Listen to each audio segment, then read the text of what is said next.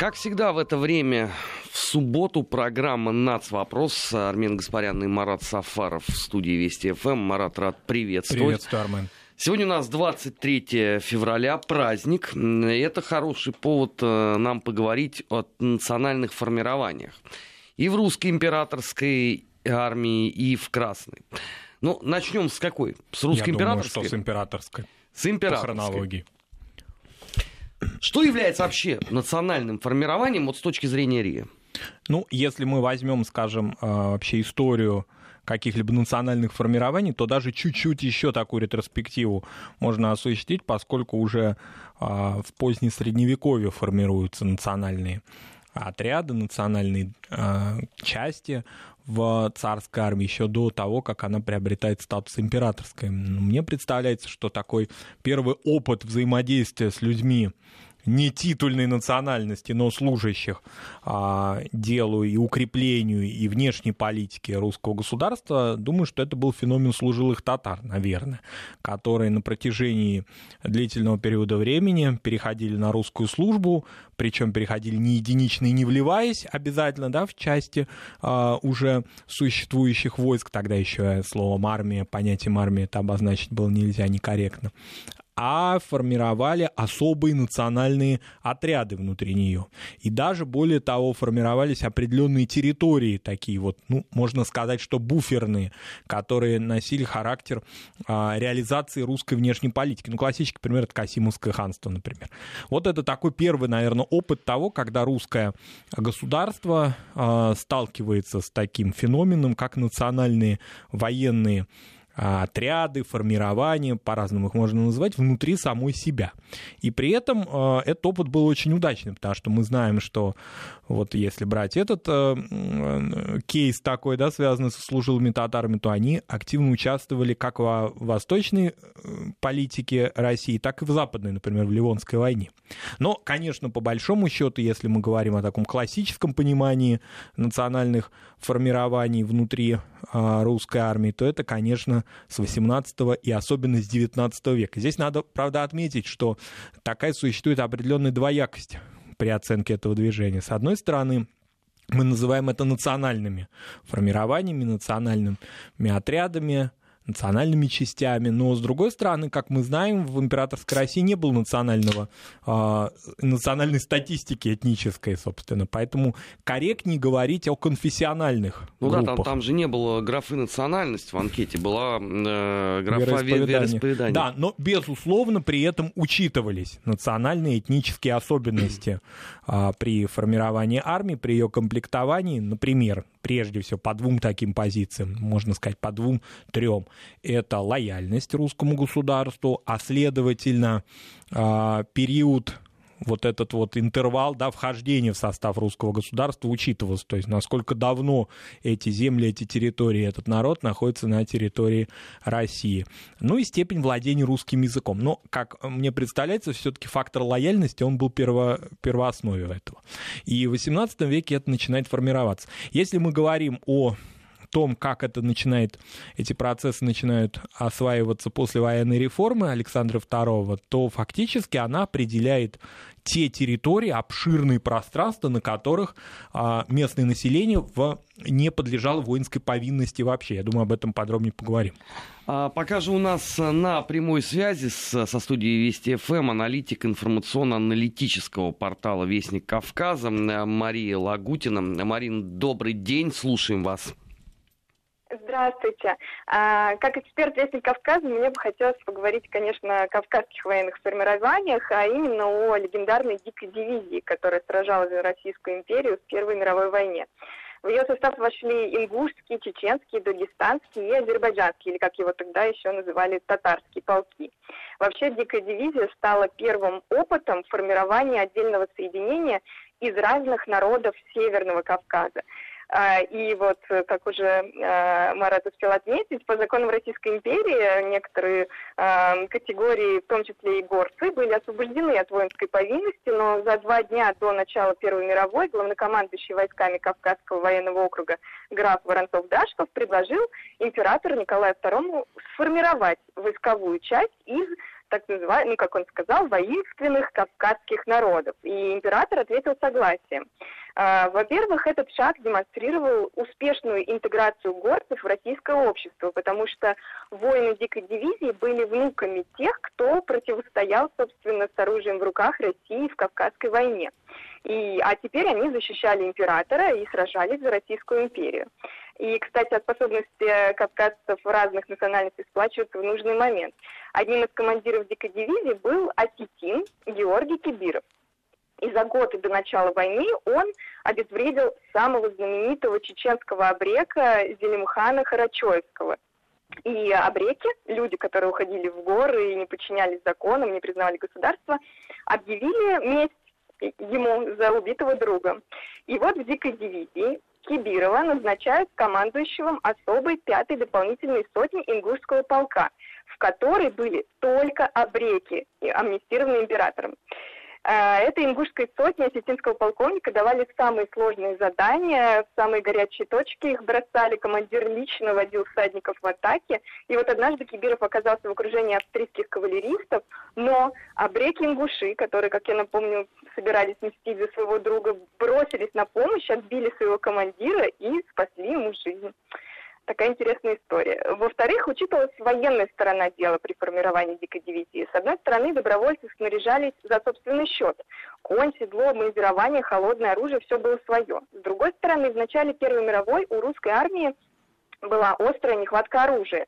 И дикая дивизия со своими кинжалами, саблями, шашками оказалась незаменима. А, к тому же проходил очень строгий отбор, что позволило обеспечить высокую дисциплину и эффективность дивизии в боях. Например, всадники дивизии были на острие знаменитого Брусиловского прорыва. И только за этот бой весь личный состав воинского подразделения был удостоен Георгиевских крестов. Это редчайший случай. И, кстати, знак уважения а, на наградах воинов-мусульман изображение тогда заменялось, а, изображение святого Георгия заменялась на герб Российской империи. И интересно, что вскоре горцы попросили вернуть им изображение Георгия на свои георгиевские кресты, объясняя это тем, что они хотят видеть на ордене джигита, а не птичку. А, и еще одним невероятным достижением дикой дивизии стал разгром знаменитой железной дивизии Кайзера, которая пришла на помощь австрийцам в одном из боев. А, она наводила страх и ужас на английские и французские войска. И тут 500 сабель кавказских горцев оказались против трех тысяч немецких штыков, пулеметов и тяжелой артиллерии. Но через полтора часа сражения гордость кайзеровской армии просто перестала существовать. И на счету дивизии э, еще много славных боев и побед. И также дивизия стала одним из немногих соединений, которые до конца оставались верны воинскому долгу, даже когда российскую армию и государство в целом охватил хаос революции. Спасибо. Э, Марина Лагутина, аналитик информационно-аналитического портала «Вестник Кавказа», э, была на прямой связи со студией э, Вести ФМ. Марат, вообще вот это достаточно интересный момент. Потому что сегодня, когда говорят о национальных формированиях в той же самой русской императорской армии, то все это будет крутиться исключительно вокруг дикой дивизии. Хотя, казалось бы, да, поколения были воспитаны на примере и ратном подвиге, как это тогда называлось, латышских стрелков. Но сегодня, когда речь заходит про национальные формирования, их никто не вспоминает. То есть они уже стали частью чего тогда получается? Ну, получается, что все сюжеты, посвященные национальному формированию, они так или иначе все-таки в такой колоритной немножко плоскости находится. А в какой-то степени это правда, в какой-то степени, безусловно, такая уже немножко стилизация этой истории. Ну, правда в том, о чем мы вот уже сказали, и Марина об этом говорила, о том, что значительная часть огромный массив территории Российской империи не комплектовался в армию. И не комплектовался в течение всего XIX века, и в том числе после военной вот этой Александровской э, Великой реформы в частности, весь Туркестан и все за Кавказье. И здесь, а, помимо вот латышской истории, к которой мы сейчас вернемся, еще хотелось бы сказать о том, что а, если говорить, вот наш сегодняшний, наша сегодняшняя беседа, наш диалог, да, он приурочен, понятно, к празднику, но имеет ли он какой-то актуалитет на сегодняшней политической повестке дня, например, постсоветского пространства, как минимум? Конечно, потому что мы неоднократно говорили, что а, действия, которые осуществлялись в ходе Первой мировой войны, то есть в экстремальных условиях, уже непосредственно военных, они привели к полной ломке всей этой конфигурации. Ну, прежде всего в том, что были призваны а, в действующую армию, вопреки старому законодательству, а, десятки тысяч, сотни тысяч людей из Туркестана и из той территории, которую мы сейчас называем Казахстан, то есть степного края. И это вызвало известные волнения 1916 года, которые а, в последнее время в 2016 году и до сих пор это никак не может успокоиться в ряде государств постсоветских, понятно, Центральной Азии, особенно в Киргизии, а, муссируются определенными политическими силами и называются чуть ли не там каким-то геноцидом народа. Понятно, что все те документы, которые существуют, кстати, а, академические институты российские эти документы публиковали о 2016 году, показывают, что это это мобилизация на тыловые работы, кстати, не в действующей армии уж совсем, а на тыловые работы, осуществлялась очень а, скоропалительно, не учитывая никаких вообще факторов, включая и климатические и прочее, прочее. Ну, шла война, да, шла Первая мировая война, и уже шла она, кстати говоря, в такую, в такую затяжную фазу она вошла в этот период времени. Поэтому, безусловно, большое количество людей, а, к несчастью, они погибли, даже не достигнув фронта в силу того, что она была, эта кампания мобилизационно не подготовлена. Так что есть определенные а, политические сюжеты, такие как а, в нашей воскресной программе, если можно выразиться, параллели да, между теми событиями и а, армейской историей национальными формированиями начала века. Возвращаясь же к Алтышам, а не только эти стрелки, а вот, например, в Латвии не обсуждается практически табуированная тема участия латышских дивизий, специально созданных уже и в годы э, Второй мировой войны, Великой Отечественной войны в составе Красной Армии. Они Кстати, не были да. уж совсем этническими, то есть они назывались латышские, но по большому счету, если брать, а тогда уже национальный фактор учитывался, а количество этнических латышей там составлял около половины. Остальные это были люди разных национальностей, проживавшие на территории а, Латвии, эвакуированных, успевших перед оккупацией за те несколько дней, недель, когда а, Прибалтика была оккупирована, находиться на территории РСФСР и, соответственно, мобилизованы в Красную Армию в эти части. И они, кстати говоря, в некоторых боях, особенно 1944 года, участвовали в боевых действиях с латышскими а, формированиями СС. И об этом тоже в современной Латвии, в современной Прибалтике в совокупности в целом не говорится. Ну, там вообще очень э, резвенько переписали историю э, Второй мировой войны. Оттуда выпали э, все там национальные, если вот мы по теме, да, нашей сегодняшней говорим, национальные э, партизанские отряды. Все подполье, которое существовало, тоже никто не учитывает соответственно, кадрированные вот эти вот дивизии, а, что латышские, что эстонские. И вообще а, очень странно получилось, что вот такой здоровый пласт э, истории, в том числе, кстати, даже национальной истории, потому что что латыши, что эстонцы, они же принимали участие в событиях гражданской войны он не то что не изучается, а он просто игнорируется. Вообще его нету э, в медиапространстве. И в каком-то ином, э, там, научном даже свете его тоже нету. У меня дома, э, вот среди многочисленных книг по этой теме, есть кирпич, ну, просто он неподъемный. Он выпущен был в самом конце 60-х годов. Причем у меня только второй том его. Называется он «Роль латышского народа значит, э, не роль, вклад латышского народа а, в разгром германского нацизма. Но это там, наверное, где-то 1200 страниц. Ну, если, конечно, оттуда выкинуть э, всю вот эту э, обязательную там составляющую про э, указание партии. Э, ну, вот, все сакральные эти фразы. Да, вот да. это все, что туда Гитпроп э, напихал благополучно, но все равно там же э, методично описывается и боевой путь этой, этих дивизий, и э, роль подполья. Сейчас нет вообще ничего. Сейчас вот с кем не поговоришь, что такое национальные формирования. Начало 20-го столетия. А одно только называют – дикую дивизию. Все.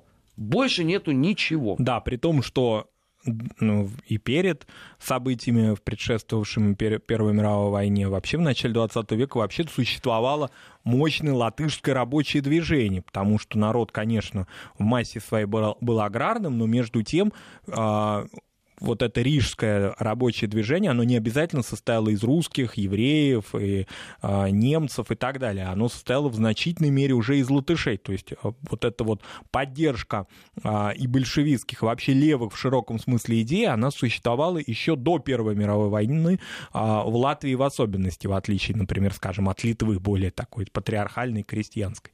А, кроме того, мне кажется, что очень а, интересным сюжетом является участие поляков как в императорской армии, армии, так и дальше, вот в частности в эпоху Первой мировой войны, и э, образ вообще поляка-офицера. Вот за последний год, в конце прошлого года, во второй его половине, как-то немножко к этому, ну, ну, публицистическом таком поле, только в нашей стране вернулись, когда обсуждался фильм знаменитой Авдотьи Смирновой «История одного назначения», где одним из главных персонажей этой картины является а, поляк-офицер Яцевич. И вот это толстовские времена, вообще напомним, да, нашим радиослушателям, сюжет в основе сценария связан с биографией Льва Николаевича Толстого и с проступком, фактически уже военным преступлением солдата русской армии, который ударил офицера. И во многом вот э, в этих взаимоотношениях, в этой коллизии играл роль и национальный фактор. То есть этого офицера ненавидели польского не только потому, что он такой вот солдафон, и, значит, вот он так угнетает своих солдат и издевается над ними, ну, э, такую муштру устроил, но и по, в таком в николаевских традициях строительства Николая I, но и потому, что он поляк, это постоянно звучит по всей картине, его фактически а, постоянно так называют, хотя а, события, насколько я понимаю, вокруг польского восстания, ну, в эту эпоху, да, тем не менее, вот он часть русской армии, он офицер, кадровый офицер, а, он капитан. И вот, вот как вот, каким образом эта ситуация разворачивается, да, с одной стороны, на окраинах империи западных происходит восстание, военные восстания, когда поляки а, захватывают военные части, вооружаются. С другой стороны, в центре а, русских земель, в центре России, преспокойненько польские офицеры находятся на военной службе. Более того, доля католиков и лютеран среди офицеров превышала долю их численности среди населения страны. То есть, вот, например, если мы возьмем, ну, условно говоря, эту, эту же эпоху, 60-е, 70-е годы 19 века, то офицерство в основном, понятно, около 70, там, 7-80% 40% состояло из а, лиц православного вероисповедания, а остальные части да, комплектовались за счет, офицерский за счет католиков и лютеран, тогда как, например, мусульмане, составлявшие значительную часть, вот про дикую дивизию можно сколько угодно говорить, но в доле своего процентном каком-то соотношении они не составляли вообще там и процента, полутора процентов в лучшей эпохе из числа офицеров действующей армии при демографическом ином раскладе. Мы уже не говорим там об иудеях, которым практически офицерские звания не присваивались. Поэтому вот, например, те люди, которые а, живут сейчас, историки и публицисты в Прибалтике или в прибалтийских государствах или в Польше и говорят об угнетении, ну вот картина совсем иная, да, участие офицерства при всех сложнейших событиях вот фактор лояльности, он не подвергался сомнению. Другой разговор, что когда происходили подавления польских восстаний, ну, понятно, что стремились этих польских офицеров не направлять туда, потому что это уже совершенно очевидно. Еще, например, сюжет — это Финляндия, которая весь 19 век пробыла в составе России вплоть до 1917 года.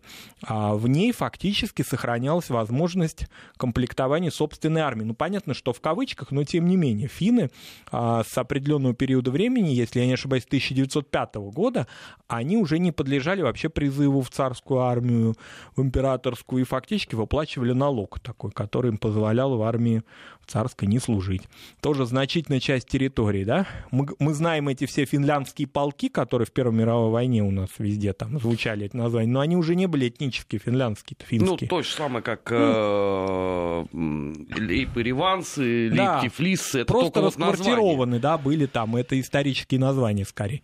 Так что огромная часть западных губерний, как имевших автономный статус, как Финляндия, или не имевших их, как Польша после польского восстания, были на особом положении так же, как и Туркестан. Я бы здесь вот а, одну только ремарку выдал, Марат, вот э, упомянул лиц э, иудейского вероисповедания, уже после февральской революции достаточно много иудеев отправилось на вот эти вот офицерские курсы. А, была снята вот с них условно вот эта вот запрещающая черта о том, что нельзя вам служить. И очень много э, их оказалось вот на этих быстрых, ускоренных трехмесячных курсах. Э, у нас сегодня 23 февраля, 101 э, год э, с момента вот кубанского ледяного похода добровольческой армии. Вот там, в частности, в Корниловском ударном полку, то есть в самой элитной на тот момент части, был целый взвод прапорщиков евреев. Как раз вот эти вот выпускники курсов офицерских, прибывших на Дон, Корнилову. И все они погибли. То есть ни одного человека из них не осталось э, после штурма Екатеринодара.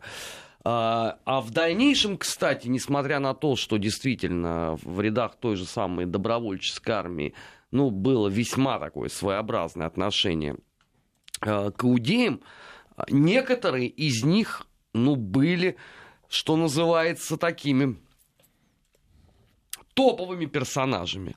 Э, потому что мало кто знает, ну, например, вот э, взять там иммиграцию уже, боевая террористическая организация генерала Кутепа, союз русских террористов, э, инструктором, подрывником был капитан Кац. Человек, прошедший всю гражданскую войну не только с кубанского похода, он еще до этого был в отряде Исаула Чернецова. То есть, ну вот, человек прошел абсолютно все. И вот он был э, в союзе русских национальных террористов инструктором подрывников. Такой вот удивительный момент. Он, кстати, умер э, в середине 80-х годов. Он еще потом повоевал во вредах французского резистанса. То есть человек был такой вот. Ну, такой кадровый русский офицер, да, можно сказать. Настоящий да. военный. И его похороны, вот уже там оставалась не очень большая Э, русской диаспоры в Париже, именно вот иммигрантов первой волны, и его похороны это были таким печальным событием. У меня даже в коллекции есть несколько некрологов э, Кацу вот от э, русских офицеров той эпохи. Да, ну в 19 веке мы, наверное, об этом поговорим. Была, конечно, был такой феномен кантонистов, известный в Николаевской России ну, еврейской. Да, да это, это особое генерал Алексеев. Ну, об этом да. продолжим сразу после выпуска новостей. Не переключайтесь. Нацвопрос о чувствительных проблемах. Без истерик и провокаций. 16 часов 33 минуты в Москве. В эфире Вести ФМ программа «Нац. Вопрос». В студии Марат Сафаров и Армен Гаспарян. И беседуем мы а, сегодня о национальных формированиях российской императорской армии и Красной армии. Ну, о чем же еще, собственно, беседовать-то 23 а, февраля? При этом вот э, есть же еще момент, э, вот я не знаю кого как, а меня он просто умиляет. Когда сегодня заходит речь про гражданскую войну, все с огромнейшим упоением э, начинают перечислять. Вот, значит, кто там был из Антанты. Всех вспоминают. Когда речь заходит про Красную Армию, только вспомнит, если латышей. Все остальные куда-то демонстративно исчезли из этой истории. Где венгры? Где румыны? Где чехи? Где словаки? Где, в конце концов, китайцы? Может быть, просто кто-то не знает, но в оригинале э, среди неуловимых мстителей никакого Яшки Цыгана не было, а был китаец. Так вот, Куда делись все китайцы-то из этой истории? Да, китайцы делись и из этой истории, и впоследствии из истории завершающего этапа Второй мировой войны, а именно уже боевых действий с Японией, поскольку под эгидой Красной Армии, тоже малоизвестный сюжет, в течение августа 1945 года участвовала и китайская бригада тоже в этот период времени, так же, как и в период Первой мировой войны вернее, ну вот э, гражданской войны, вот этих событий, плавно перетекавших, да, из Первой мировой в гражданскую. А восстание Чехословацкого корпуса, вот в советское время о нем, конечно, много говорилось. Это был такой особый сюжет, особенно в такой поволжской историографии говорилось о том, какое это восстание сыграло роль в установлении советской власти в последующей, да, потому что первое такое установление произошло, ну, не крепкое, не прочное, а вот потом, когда непосредственно уже города, а, например, Казань и другие были под красными знаменами. Вот эти сюжеты, они выпали. Вообще сюжеты, как мне кажется, что вот этот крен в сторону белого движения и того, что происходило в нем, и национальной политики, он как-то за последнюю четверть века, за последние 25 лет, он как-то у, укрепился, и мы как бы ушли от того, чем в течение 70 лет наши историки занимались, да, э, как раз-таки сюжетами, связанными скорее с национальным движением и Красной армией. Но при этом если почитать эти старые книги советские, они, конечно, очень лапидарные, поскольку понятно, что всего массива этой национальной тематики, применительно гражданской войне, да и к Первой мировой тем более, они дать не могли, а, поскольку очень часто эти отряды, эти вооруженные формирования, которые принимали участие на стороне Красной Армии, не были большевистские обязательно. То есть они разделяли тактику в определенной мере а, большевистских а, движений и непосредственно каких-то планов большевиков по захвату власти, но а, стратегически они не были их союзниками, поскольку по большому счету их можно было отнести там, ну, каким-то так или иначе формированием а, левым, национальным, но не обязательно большевистским. Вот тоже по Волжье, скажем, это очень хорошо показывает, поскольку а, из тактических целей, там даже в Элиди, как известно, башкирский деятель национального движения, а, на определенном этапе поддерживал большевиков, а потом вдруг вот раз и нет, и ушел.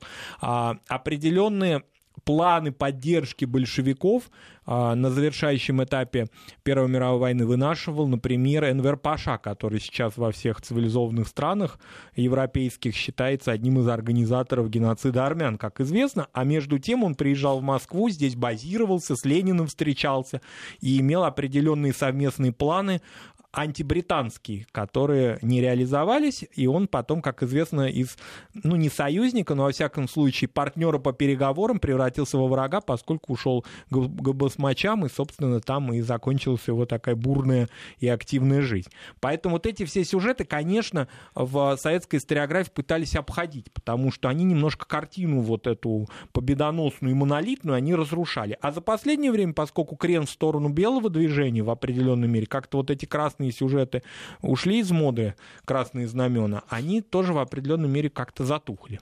Да я бы здесь бы вот на самом деле поспорил, э, потому что, ну, я в принципе не вижу, во-первых, особого крена э, в сторону белого движения, потому что вот как человек, который этим занимается с 92 -го года, я могу сказать, что, что тогда было 5-10 человек максимум. Они же есть и сегодня ни единого нового имени, ни единой новой там книги от кого-то другого, в принципе, вы не найдете. Это все вот э, те же самые люди. А вот что касается может быть, Армен, я сказал, может быть, не историографический крен, точнее, да, а скорее общественный запрос, что ли, интерес, вот именно как-то Здесь тоже вот, здесь вот тоже стоит поспорить, потому mm-hmm. что э, многие вот говорят, э, что всюду, значит, постоянно героизируются белые, которые были с Антантой. А я этого не вижу. Вот правда, в чем эта героизация происходит? Что если, например, судить а, по Твиттеру, то там вообще вполне себе продолжается гражданская война. И там, кто побеждает большевики? Там, ну да, там твиттерные классовые борцуны в рамках э, комнатного своего джихада, они там крошат всех. Там Антанта громится 24 часа в сутки. Но при этом ведь заметим себе, что никаких работ осмысляющих вот даже с точки зрения национальных вот этих вот формирований эпохи гражданской войны, как не было, так и нет. То есть то, что было в Советском Союзе, это давным-давно стало библиографической редкостью, это ну, потратите, в общем, достаточно много сил, чтобы э, найти и изучить, а нового ничего нет. Тогда возникает вопрос, а в этом-то кто виноват? Вот чем занимаются все вот эти борцуны, которые э, говорят о том, что вот э, мы победили в гражданской войне. Я не понимаю, что, что конкретно вот они в чем победили, вот правда. Через сто лет потомки.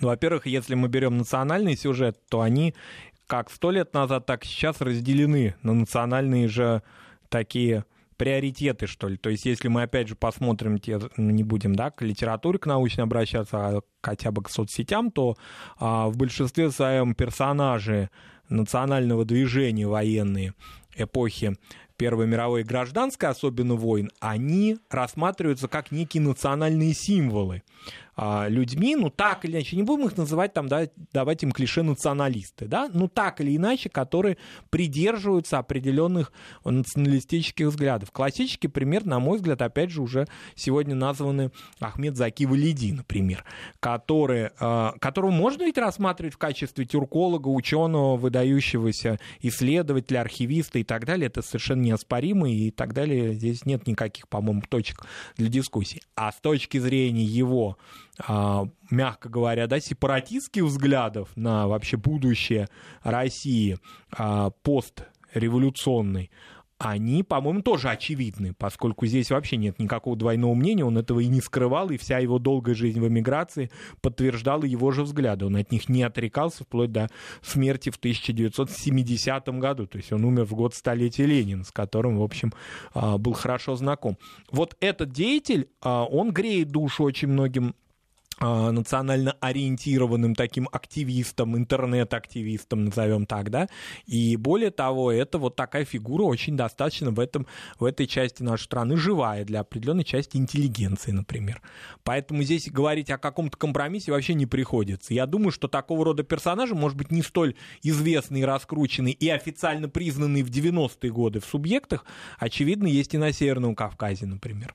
А, поэтому здесь какое-то, какого-то завершения этой этой, этих боевых действий, да, и пусть интернет, слава богу, их э, не приходится ожидать. Вот сегодня 23 э, февраля. Целый ряд акций. Левые партии традиционно, они же всегда занимаются одним и тем же. Вот они вышли, отмечали 101-ю годовщину создания. Я уже знаю, о чем мы будем говорить я стал смотреть трансляцию. Мне, мне вот стало безумно интересно. Вот с точки зрения национальных формирований, в том числе непобедимой и легендарной рабочей крестьянской Красной Армии от тайги до британских морей. Единственное, кого, кого сегодня вспомнили, это первая конная армия. Спрашивается, а чем вам вторая конная армия не угодила? Ну, это, пожалуйста, вот э, граждане, как сказали бы мы сегодня, современной Украины, червонное что оно кому помешало. Думал, ну ладно, латышам, может быть, в пику официальной Риги там похвалили бы э, латышские стрелки, которые, как известно, действительно внесли очень серьезный э, вклад э, в срыв наступления вооруженных сил э, Юга России Антона Ивановича Деникина на Москву тогда осенью 19 года. Нет, ни единого слова. Думал, ладно, может быть, там, я не знаю, про каких-нибудь кавказских формирований, хоть что-то. Ничего вообще нету. То есть у нас получилась странная какая-то история. У нас некая какая-то моно такая национальная рабоче-крестьянская Красная Армия оказывается в гражданской войне. Чего вы стесняетесь? Я думаю, что все-таки это наследие идеологическое одного из героев вашей а, с ГИ Дмитрием Куликовым программы «Мой 20 век» Михаила Андреевича Суслова. О, вот Марат, ну, его... ну приготовьтесь. Сейчас вам за Сейчас это прилетит. Да. да, активизируется. И, может быть, еще в довершении к Суслову это позиция такого очень известного в 70-е годы персонажа, генерала Епишева. А, главбур, тоже, тоже. Тоже его сторонники, да, не дремлят, его потомки. Выведут а, на чистую воду по, по итогам этой программы. Вот, они, вот это сусловско-епишевские взгляды на историю, не только Великой Отечественной войны, но и гражданской, они, в общем-то, очень даже для определенных левых таких вот наших деятелей, они живы.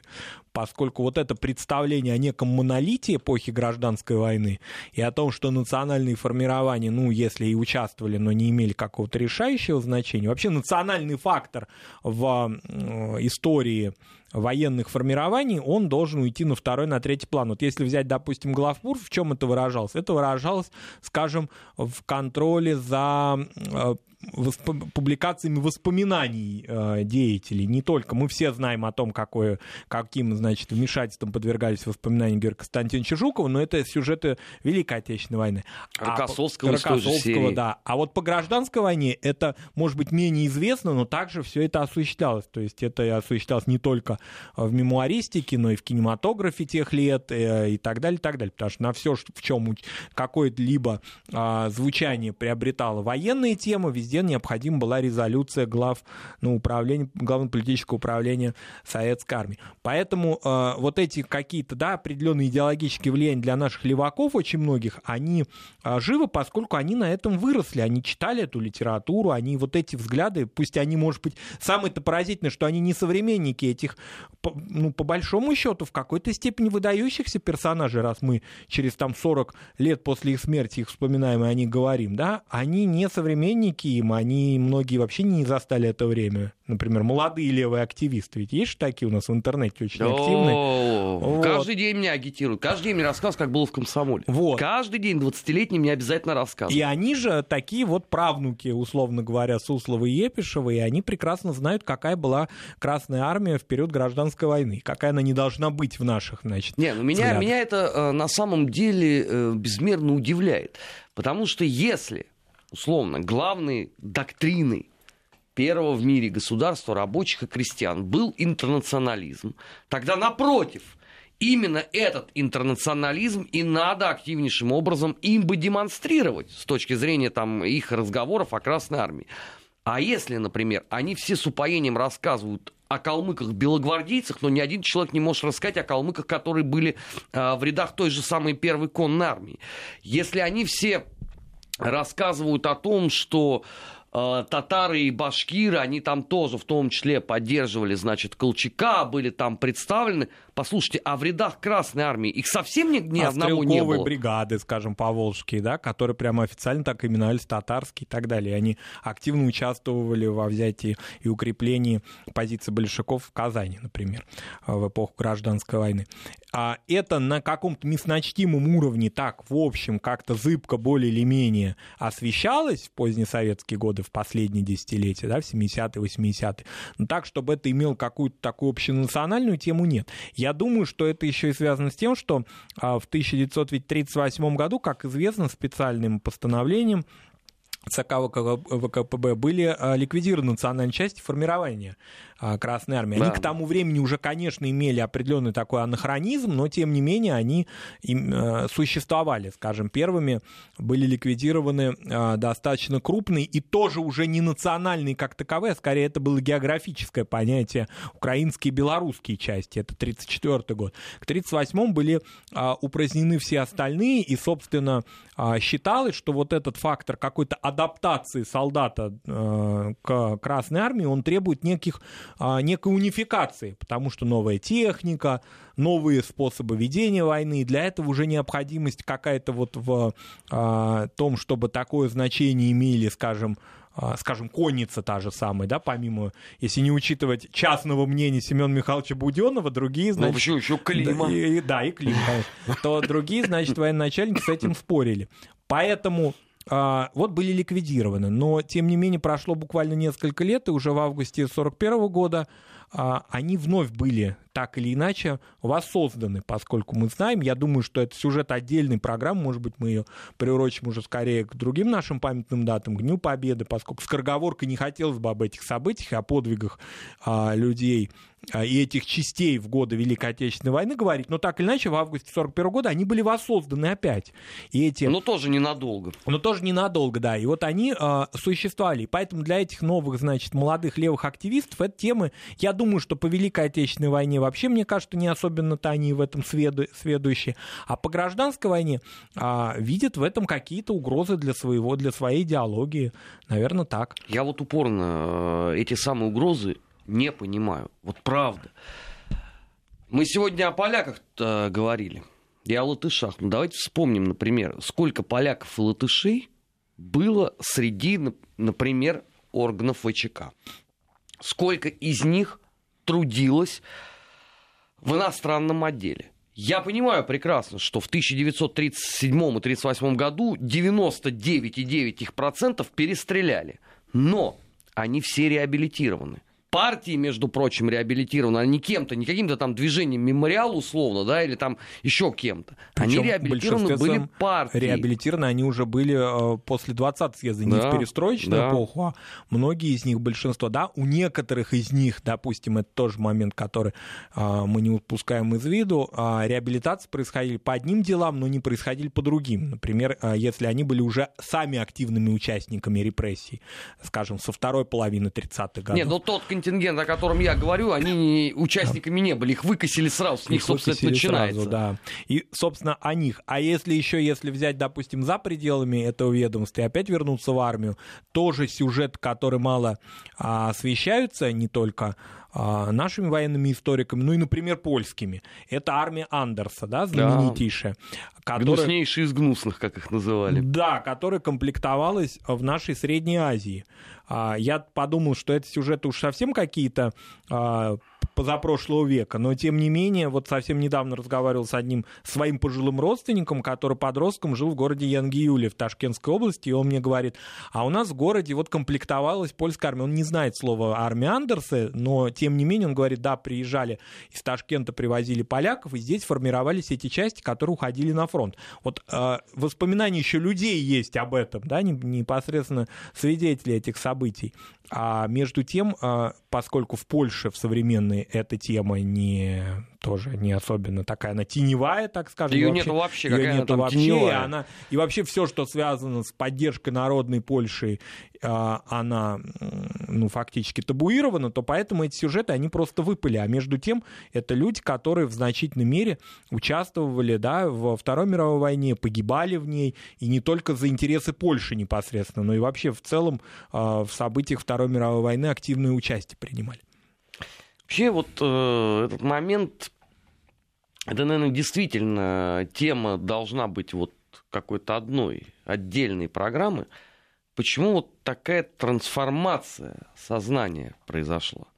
Почему вещи, которые были очевидны современникам, которые никто и никогда не скрывал, а напротив, они всегда являлись предметом гордости, после распада Советского Союза просто сгинули во всех смыслах этого слова.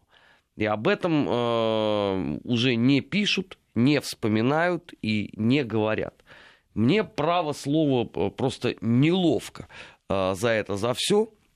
Потому что, мне кажется, может быть, единственное, э, где вот я за последние годы слышал обратное, это Крым как раз. Э, вот в 2014 э, году, сразу после возвращения Крыма, кстати, вот у нас сейчас пять лет этих событий, как раз это все происходило. Вот там я слышал и о белых разных национальностей, о красных разных национальностей.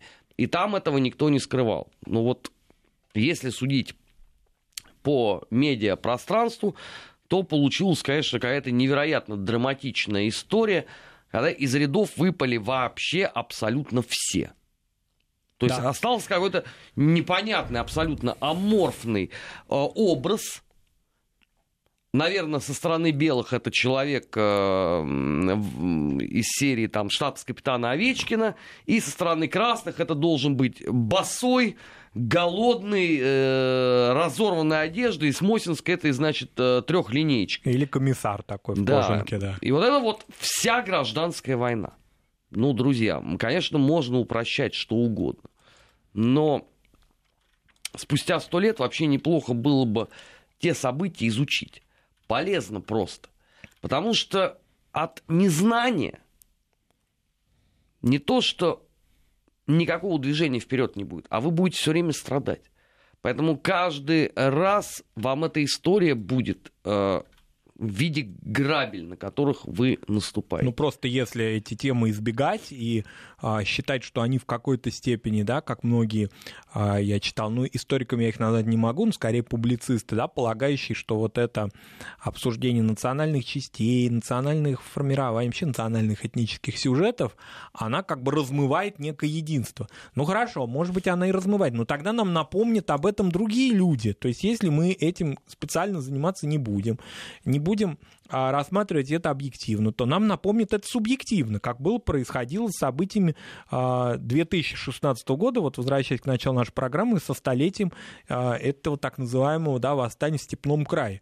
Ну, я думаю, что подавляющее большинство наших знатоков Первой мировой войны вообще упускали из виду эти события, поскольку они тыловые, до чего а вообще о них говорить. И у нас общий какой-то единый консолидированной военно-исторической оценки этого события фактически не было. Ну, так, на публицистическом уровне кто-то там э, в меру своих интересов этим занимался. Но нам напомнило целое, целое фактически официальное, ну, не государство, да, потому что понятно, что государственные, э, э, значит, такие взгляды взгляды да, в том же Кыргызстане были скорее во внесении этой даты в календарь памятных дат, что само по себе уже немало, но тем не менее так на государственном уровне какого-то шабаша не было. А значительная часть интеллигенции, значительная часть академических кругов проводили конференции. И что там звучало? Там все звучало под разрядом, ну, еще чуть-чуть, и можно уже перейти в сторону Голодомора, вот в эту сторону, да, потому что она уже протоптанная. И, конечно, для такого рода государств, которых существует большое количество а, различных а, движений, общественных организаций, в том числе с зарубежным присутствием, да, и зарубежными учредителями, они, конечно, сразу же активизировались, и эти конференции активно поддерживали, в том числе и финансово. Ну, об этом мы, наверное, продолжим говорить э, в программе «Нац. Вопрос». Сегодня, к сожалению, наше время подходит к концу. Спасибо Марату. Спасибо, Армен. А, наш эфирный день продолжится сразу после выпуска новостей. В следующем часе недельные отчеты. Дмитрий Орлов. Не переключайтесь.